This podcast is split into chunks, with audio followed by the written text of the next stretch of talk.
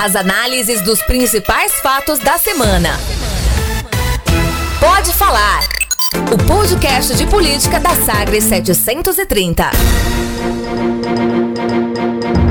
Olá, seja muito bem-vindo. Estamos começando o podcast Pode Falar, o primeiro podcast de política do estado de Goiás. Comigo, Rubens Salomão, apresentador do programa Manhã Sagres, de segunda a sexta, das 7 às 10 da manhã aqui na Sagres 730 e a partir de agora com o podcast nas plataformas digitais comigo, Cileide Alves, jornalista, minha companheira de apresentação de Manhã Sagres. Oi Cileide, tudo bem?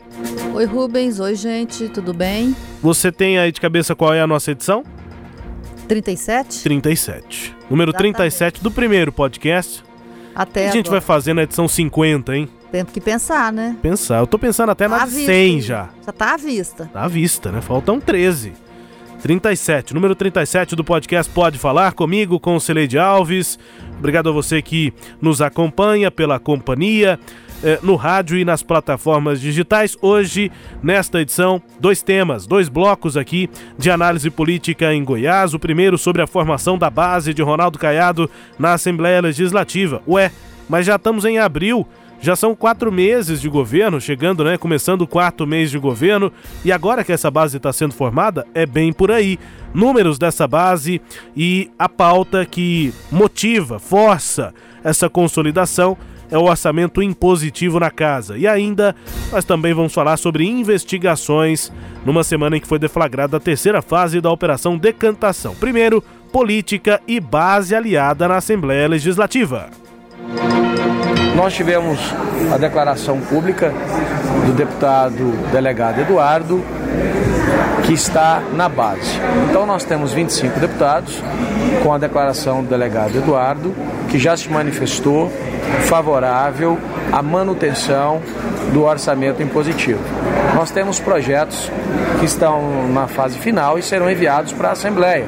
Reforma administrativa, passe livre estudantil, que estará colocando regras, já que é um trabalho, é um programa social, tem que ter regras para aqueles que ora precisam. Pautas, Sileide, que vão exigir testes dessa base aliada do governo de Ronaldo Caiado na Assembleia Legislativa. Ah, na sequência dessa semana, teve reunião do governador com os deputados. Depois dessa reunião, saiu, de, saiu de lá, né? Essa lista aí de deputados aliados do governo. E aí, com quem o governo pode contar, ou pelo menos com quem o líder, Bruno Peixoto, do MDB, que acabamos de ouvir, diz que conta na Assembleia. Ele eh, tem a, a, conta aqui de 25. A bancada do PROS, Cairo Salim, Rubens Marques e Vinícius Siqueira, bancada do PSL, Humberto Teófilo e Paulo Trabalho, do MDB, Humberto Aidar, o próprio Bruno Peixoto e Paulo César Martins, bancada do DEM, Álvaro Guimarães, Chico KGL, Doutor Antônio, e do DC, o Democracia Cristão, Zé Carapô e Rafael Gouveia. Aí o Solidariedade tem Tiago Abernaz e Almilton Filho, o Júlio Pina e o Charles Bento do PRTB. E aí entramos nas bancadas de um só. O Virmontes Cruvinel, do PPS, o, na conta do Bruno entra o presidente da Assembleia, Lissau Vieira, do PSB, o Jefferson Rodrigues, do PRB, Henrique César, PSC, o Diego Sorgato, é de uma bancada de seis. Mas nessa conta ele está sozinho. Só ele do PSDB na base de Ronaldo Caiado, Diego Sorgato. Eduardo Prado do PV, esse citado por Bruno Peixoto, Wagner Neto do Patriotas e Amauri Ribeiro do PRP. Esses dão 25 com o presidente da casa, com o, é, o Eduardo Prado, que teria sido o último a anunciar, de fato, que está na base do governo. Havia uma expectativa para que nessa semana Henrique Arantes, marconista, né? Da base do governo de Marconi Perillo, base do PSDB. Ex-secretário. Ex-secretário da gestão de, de Marconi Perillo, Cidadania e Trabalho. É verdade, bem lembrado. É, marconista teria essa, esse anúncio. Não aconteceu. As sessões aí dessa semana, nenhuma foi marcada por anúncios de Henrique Arantes. Ele continua quieto, com o discurso de independência, não se senta é, na, do lado da oposição nem da base, ele costuma se sentar na mesa diretora. Ah, mas. Boa saída, é. né? ah, essa foi boa. Ele forma a mesa diretora, tá? Junto com o Lissauer, é, né? Não me lembro isso, o cargo, acho que ele é segundo secretário, enfim. Mas ele tem essa prerrogativa de, de ficar por lá, então não se posiciona, não senta nem na base, nem na oposição. Para quem não, não sabe, isso é algo muito tradicional. Para quem está olhando ali o plenário é, do lado esquerdo, oposição. Do lado direito, a base do governo. Enfim, não houve o anúncio de Henrique Arantes, essa é a conta do Bruno Peixoto nessa semana. Líder da base conta com 25 deputados. É um número que. Eu, eu, eu sei que a palavra varia, Cireide, mas no Goiás a gente fala vareia. Bom, então não é aqui, porque no Goiás não é em Goiás. A gente também fala no Goiás para fazer piada, É mas a gente fazer- sabe que o certo é em Goiás. Mas É. você não ouviu a gente falando aqui em Goiás mesmo, a gente falando, ah, porque aqui no Goiás. Você nunca É, ouviu isso? Já, mas assim, só quando quer Informalmente, gozar. informalmente. Só quando quer gozar os brasilienses, né? É, exatamente. Exatamente. Aliás, ontem eu recebi um, um, é, um parênteses aí nessa, nessa brincadeira sua. Ontem eu recebi um release da Secretaria, do, do Ministério de Infraestrutura, Ah, que dizia o seguinte, que o ministro, é, eu esqueci o nome dele, de Infraestrutura, ele veio no Goiás para inaugurar não, a, não, a não. BR-050. Estava escrito, escrito no release. Fecha parênteses na, minha- na- na minha piada. Ele não vai, não. No Goiás ele não vai. Eu não sei onde é isso. Ele, ele vem a Goiás, ele vai, enfim. É, varia, Sileide. Esse número varia muito. 25 Bruno conta, mas a oposição tende a crescer, enfim, a base sendo formada na Assembleia. Você fez uma brincadeira no início aí, né? Formação da base aliada. Uai, mas nós não estamos em abril? Como assim, né? Formação da base aliada. Eu acho que. Ainda mais um governo central- eleito em primeiro turno, né? governo eleito em primeiro turno. Eu acho que o ponto central dessa nossa conversa é isso que você brincou lá e que é muito sério. É, o, governador Ronaldo Caiado esteve na semana passada e novamente nesta semana visitando o presidente Jair Bolsonaro. Na semana passada ele foi orientar para o governador, para o presidente, aliás, é, conversar com os partidos, formar base aliada. E, curiosamente, é aquela história de o, o governador fazer, é, sugerir ao presidente fazer uma coisa e não fazer internamente. Por que, que eu estou dizendo isso? Porque o governo não, fez, não tem base ainda na Assembleia Legislativa. Não tem. Eles estão dizendo que construiu essa base, mas mesmo de 25 pessoas, que é esse número do Bruno, mesmo no governo, o número é inferior, é 24. O governo fala que conta mesmo com 24. Ah, essa Sileide está querendo criticar o Caiado, pegando no pé do Caiado. Que que diferença faz um deputado?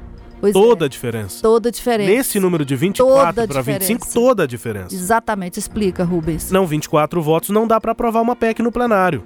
Precisa de 25. Exatamente. A proporcionalidade é de 2 terços, 2 terços de 41, 24,6 ou 24,8. Enfim, 0,6. dá, 26, dá 25. Precisa de Exato. 25 votos. 24 perde a votação. Então, se o 24 perde a votação, o governo tem base? Não tem, Cileide, tem aquela questão, tem que ter margem, né? Tem Pra uma ter, votação como exato. Alguém sempre passa mal.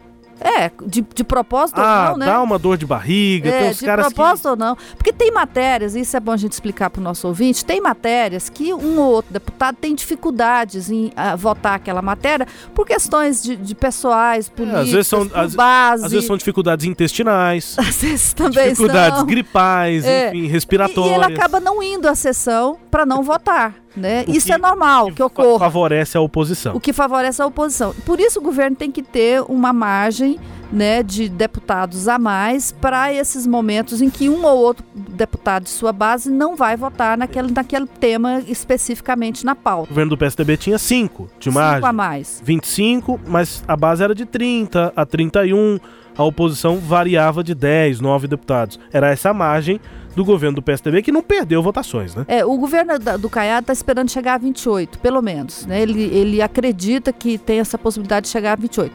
Mas não chegou. Esse é o ponto. Então, quando eu falo que Ronaldo Caiado pediu a, a Bolsonaro para fazer o que ele próprio não está fazendo aqui, é exatamente por isso. O presidente é muito criticado porque ele não tem uma base no Congresso Nacional. Eh, Disse em Brasília que a base mesmo de Bolsonaro é apenas o PSL, com 52 deputados federais. E assim mesmo ainda votou contra o governo naquela votação lá do, da- da- do orçamento impositivo.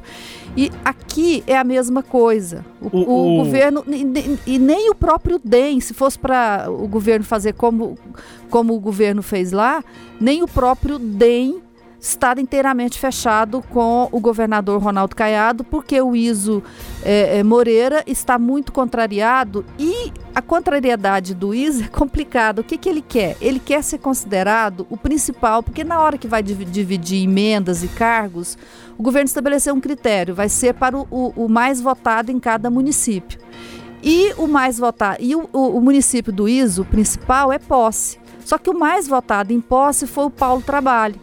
E o ISO quer ser considerado pelo governo mais votado em posse, mas nos números ele não é mais Por votado uma questão de antecedência, né? É uma questão de antecedência, de hierarquia. Tem mais mandatos, o Paulo né? Trabalho está no primeiro mandato. No primeiro mandato. E ele acha que ele chegou primeiro, que ele é dono de posse e não é mais dono de posse. Tem uma então, outra coisa que posse é a cidade do ex-governador José Elton. O Is Moreira abandonou a base do José Elton na, Porque o antes Zé da Elton campanha passada. apoiou outro candidato Exatamente. lá em posse, ou seja, o motivo da dissidência dele com o PSDB está se repetindo agora é, no, no, no, governo de Caiado. Então, Eu não sei ele se isso está se realizando, diferença. Sileide, se isso está se realizando, mas aqueles que deixaram a base do PSDB no, no ano passado para ir para o Caiado, para apoiar o Caiado antes das eleições, eles achavam que eles teriam algum tipo de prerrogativa, um privilégio por ter abandonado o governo que era adversário à época, né?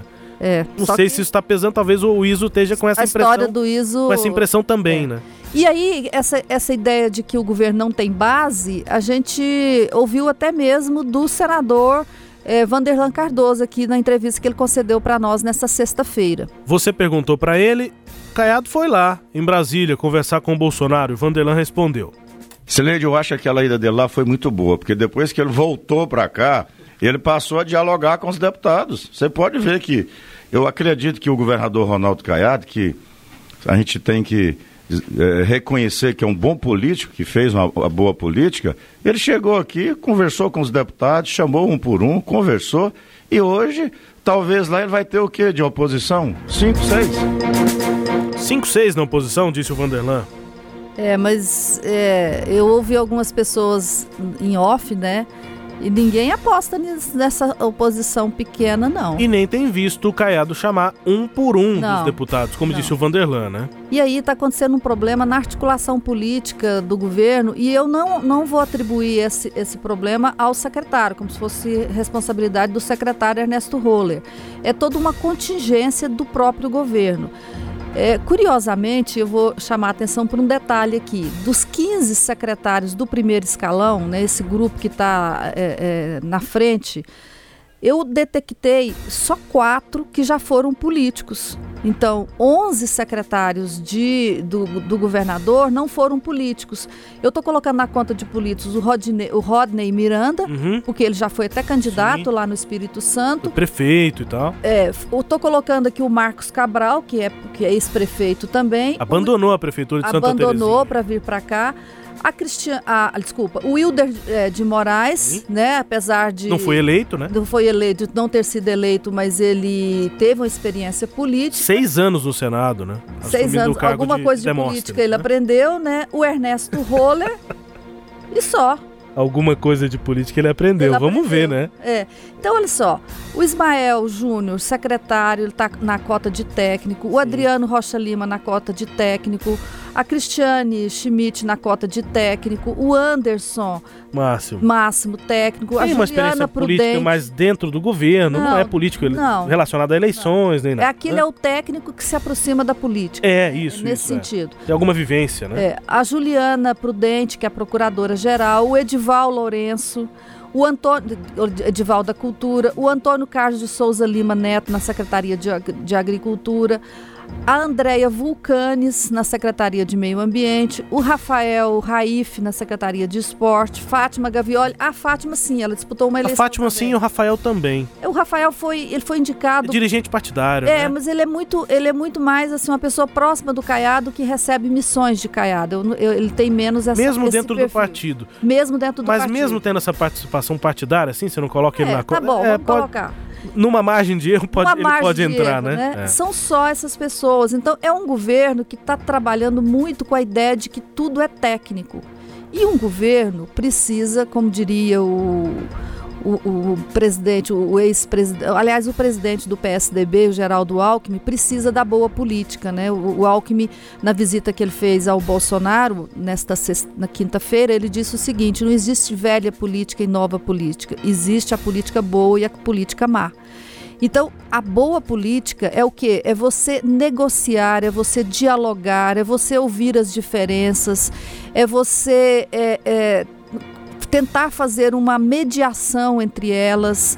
Isso é a política. Quem ganha a eleição é a política. Engraçado isso, Rubens. No Brasil hoje está em moda falar mal da política, dizer que tem que acabar com a velha política. Só que quem faz toda a campanha eleitoral, quem disputa voto, quem sobe em palanque, quem é, é, defende ideias é a política, são os políticos. Aí quando ganha o governo, fala assim: não, não quero político no governo, põe só técnico. Não, a gente precisa dos dois. A gente precisa do técnico para dar embasamento técnico para o político. O político vai decidir. Por exemplo, vou dar um exemplo aqui. O técnico lá do Ministério da Economia chega para o ministro e fala para ele assim: olha, nós precisamos acabar com o BCP, que é o benefício de prestação contari, é, é, BPC. BPC, é, benefício, benefício de prestação continuada, que é um benefício de um salário mínimo que é concedido, concedido aos idosos com mais de 60 anos.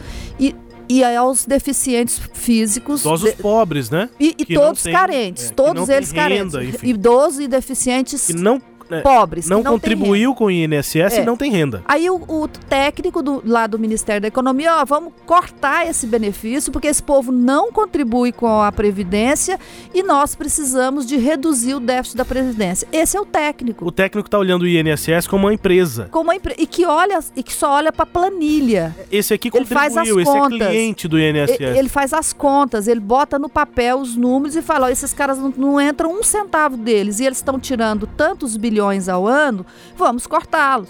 Chega o ministro da Economia que tem que ter uma noção da política. Fala, olha, nós vivemos num país de distribuição de renda muito baixa, de pessoas que não têm a mínima condição de ter renda. Nós temos que olhar esse pessoal de uma outra forma. Não é aqui que nós vamos cortar. Isso é a política. Isso é a política.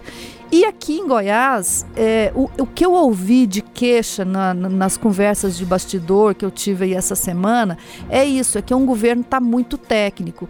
Quem devia fazer esse meio de campo e dar uma, uma visão mais política para o governo é o próprio governador, porque ele é político ele passou, né, ele gosta muito de lembrar isso, que ele passou 24 anos né, no Congresso Nacional, seja como deputado ou como senador.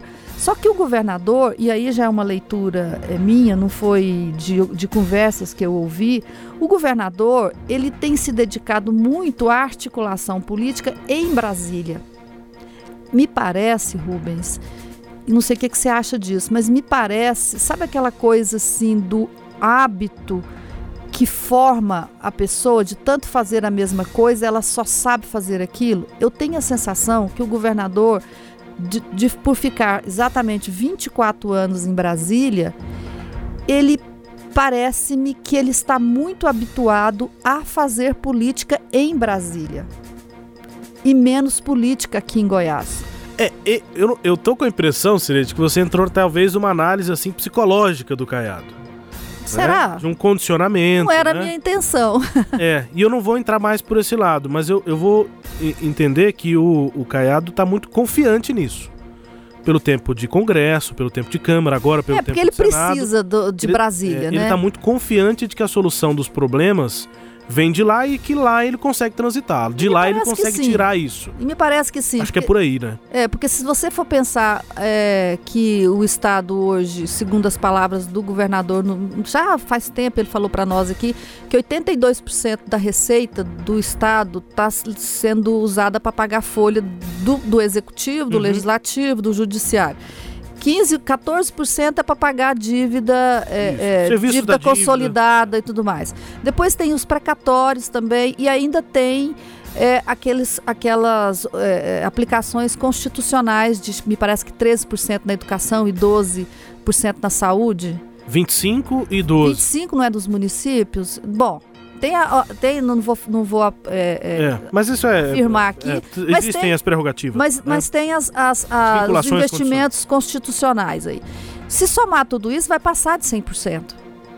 Né? E aí o Estado não pode demitir servidor, para reduzir a folha, demitir comissionados no, mas, no mas, refresca. Mas é porque nessas vinculações constitucionais, de grande parte do que é para saúde, também. É, é, é, tá dentro dos 80 e tantos por cento é, da folha. parte tá, não é. é. tudo não, mas tá. Uma grande parte. Né? É, uma grande parte tá. Então, assim, o governo, é, ele precisa de socorro de, e, e, precisa que seja de Brasília. A Cristiane Schmidt falou essa semana que Goiás vai ser o primeiro estado a aderir ao projeto de recuperação, de equilíbrio plano fiscal. Mansueto, né? É o plano Mansueto, que é o, o plano de recupera, de equilíbrio fiscal. Não é recuperação é aquele que Goiás não entra, eles estão criando um outro. Mas esse plano tem que ir para a Assembleia, para a Câmara dos Deputados, para o Senado, ser votado. É um, é um tempo. Ontem eu perguntei para um para um governista o seguinte: é, quando vocês acham que receberão concretamente uma ajuda de Brasília? Ah, pelo menos seis meses.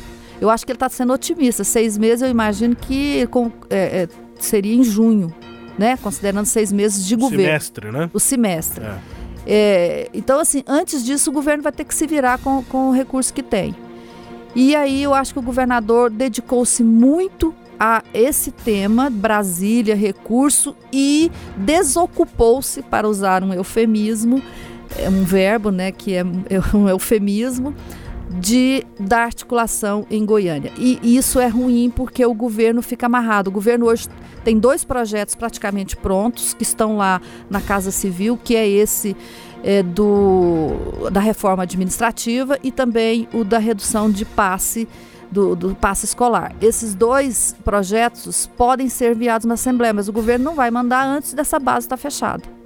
Até porque o projeto da reforma vai provocar barulho, Rubens. Pelo que eu apurei, o governo pretende reduzir 100 milhões de reais, calcula reduzir 100 milhões de reais com esse projeto e está mexendo, olha que incrível, e, o, a, eles descobriram que existem 54 leis no estado que trata de servidores públicos. E eles estão juntando as 54 leis em uma única lei. Isso são os planos de cargos e salários de cada Tudo, categoria? todas as, leis, as leis que falam de servidor público, eles pegaram e colocaram em uma única lei. Então, isso vai mexer muito com o servidor muito, público, demais, né? Demais. Eu não sei se vai mudar benefício, tirar essas coisas, mas de qualquer forma eles estão trazendo para uma lei 54 leis o governo precisa ter base na Assembleia e precisa, ao mesmo tempo, fazer a reforma. A reforma é necessária. É, e, e o que eu já apurei dessa reforma é que tem cargos que são repetidos. Né? Tem gerência que faz o mesmo serviço de um outro, de uma diretoria. Isso está acabando, até porque essa duplicata de cargos era para atender politicamente, né? Exato. Cargos com gratificação com e tal, os deputados todos querem é. um cargo gratificado. A reforma vai acabar com isso. É, me disseram que tem as gerências nas secretarias que são da meritocracia, mas aí o governo passado criou os núcleos.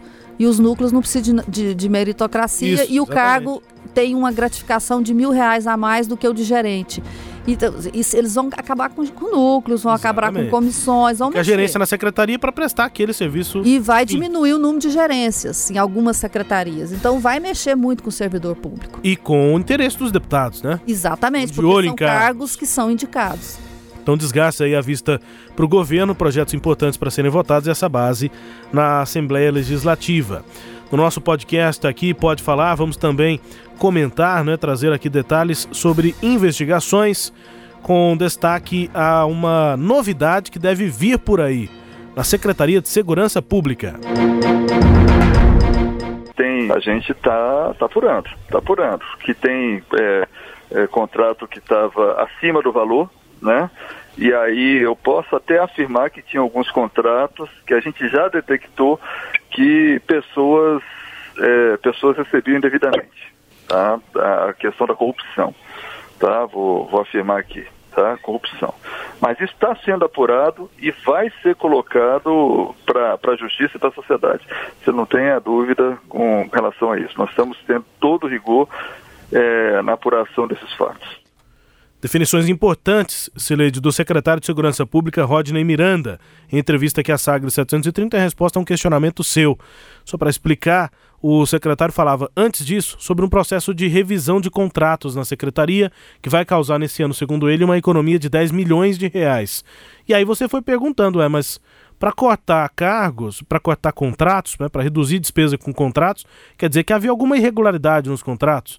E aí o secretário te disse, nos disse, disse ao ouvinte da Sagres exatamente isso: corrupção. Ele disse, não quis usar uma outra palavra. Tem corrupção nos contratos e nós vamos detalhar isso mais à frente. Numa semana em que tivemos a terceira fase da Operação Decantação, com aquela história que a gente está conhecendo desde agosto de 2016 de problemas na Saneago. Agora a própria Secretaria de Segurança fazendo essas investigações, Sileide. É, e aí, além desse, desse é, fato que você destacou aí, mais na frente, na própria fala do secretário, ele deu uma outra informação que eu considero relevante. Ele disse o seguinte: a polícia não estava investigando corrupção em Goiás.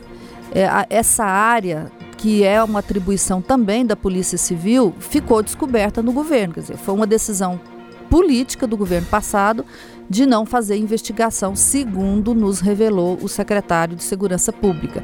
E mais, ele disse que além disso havia interferência política, ingerência, né? ingerência né? política é, na, nos inquéritos que é, é, havia na secretaria. Então ele está dizendo que agora essa ingerência acabou, nisso ele está certo, nisso não tem que ter política, né? isso não é política boa, isso é política ruim, fazer esse tipo de coisa, então tem que tirar a política lá de dentro.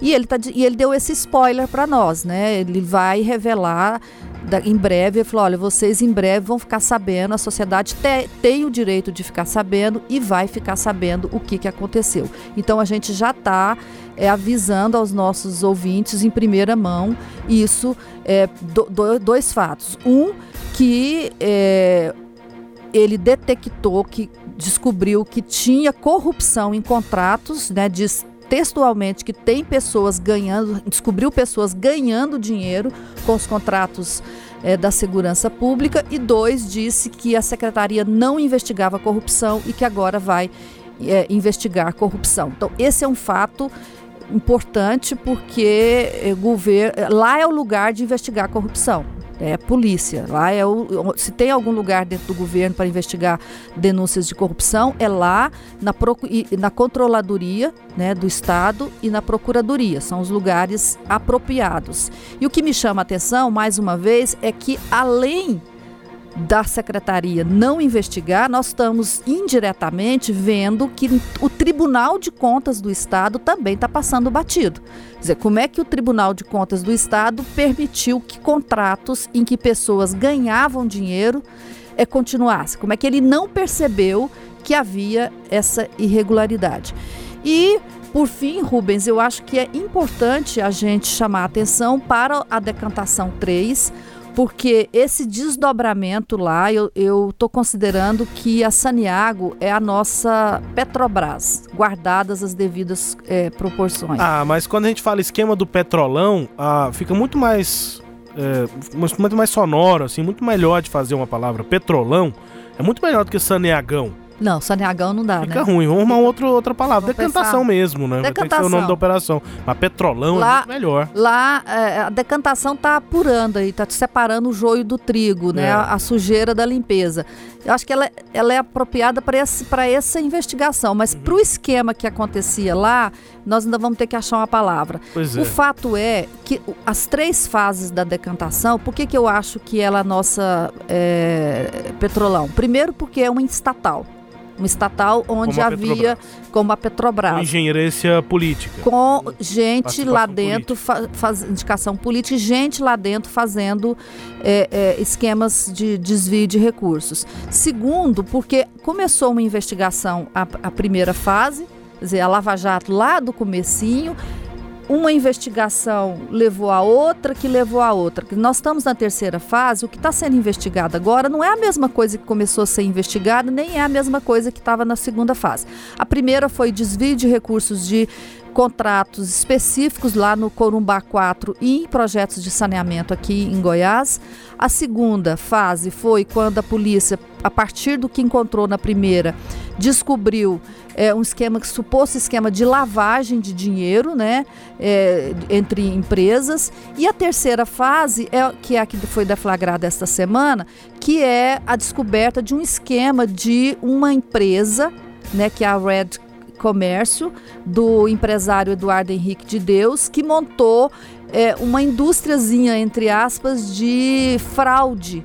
É, em licitação, segundo a denúncia. Por quê? Porque a, a polícia descobriu várias empresas laranjas que eram usadas por essa empresa, primeira empresa, para fraudar licitações e teriam sido fraudadas 83 é, licitações e oito cartas convites. Então, tudo isso dentro da Saneago. E eu acho, e a, a, minha. Eu quero chegar no seguinte ponto.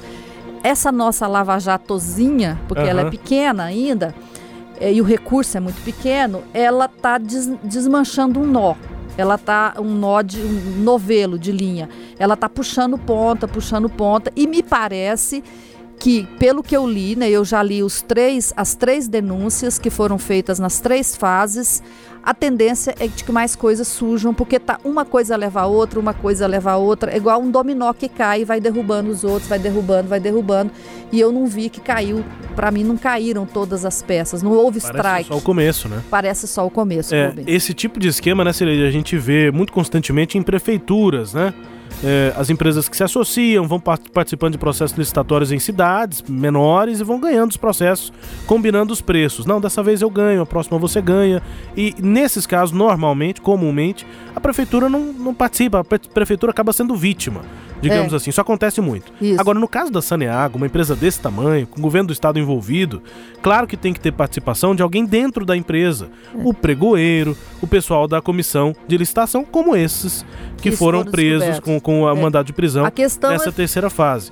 E qual é o problema, na minha opinião? O governador Ronaldo Caiado tem um discurso muito forte de combate à corrupção comparando sempre com o governo passado. Parece que tudo do governo passado tem corrupção e que agora, só pelo fato dele ter sido eleito, acabou. ser um outro grupo político, aí acabou a corrupção. Não, pode ser um presidente de uma comissão de licitação que pode ou não ser um indicado político. É. Enfim, a corrupção tem que, tem que é, é, é, sofrer um combate constante, independente do grupo político que esteja à frente. Tanto é que dois servidores continuavam na Saneago. É, agora na Saneago, só que a minha dúvida é, a, a decantação vai descobrir só, vai, só as, esses que estão mexendo agora, quer dizer, só eles cometeram irregularidade, não pega ninguém acima? Pois é. Era a pergunta que se fazia na Lava Jato lá no comecinho, antes da delação do Paulo Roberto. É, só depois da delação do Paulo Roberto é que saiu dos pequenos ali e, e chegou onde chegou. Até então, prendeu a Debreche, enfim, né? Até aí, aí, aí acabou, né? Aí, não, aí a, a, vazou tudo. O Aécio, né? Debreche até o núcleo político. Pareceu, pareceu a, a barragem rompida lá de Brumadinho, né? Saiu derrubando levando tudo. tudo pela levando frente. tudo pela frente. Aqui em Goiânia não teve delação, não teve, mas aí a pergunta que fica no ar é é só é, termina nessas pessoas que já foram é, é, investigadas? A gente vai continuar acompanhando, né? Os capítulos aí da Operação Decantação e também essa que nós trouxemos aqui em entrevista a Sagres do secretário de Segurança Rodney Miranda a conferir, né? Ele próprio diz, fala sobre corrupção dentro da SSP. Voltamos na 38ª, no número 38, Cireide, até. Até, um abraço a todos. Obrigado pela companhia nesta edição, 37ª edição do nosso podcast Pode Falar. Grande abraço Obrigado pela companhia aqui no primeiro podcast política do estado de Goiás. Fique conosco nas plataformas digitais da Sagres. Você ouviu? Pode falar. O podcast de política da Sagres 730. Uma análise de credibilidade a cada edição.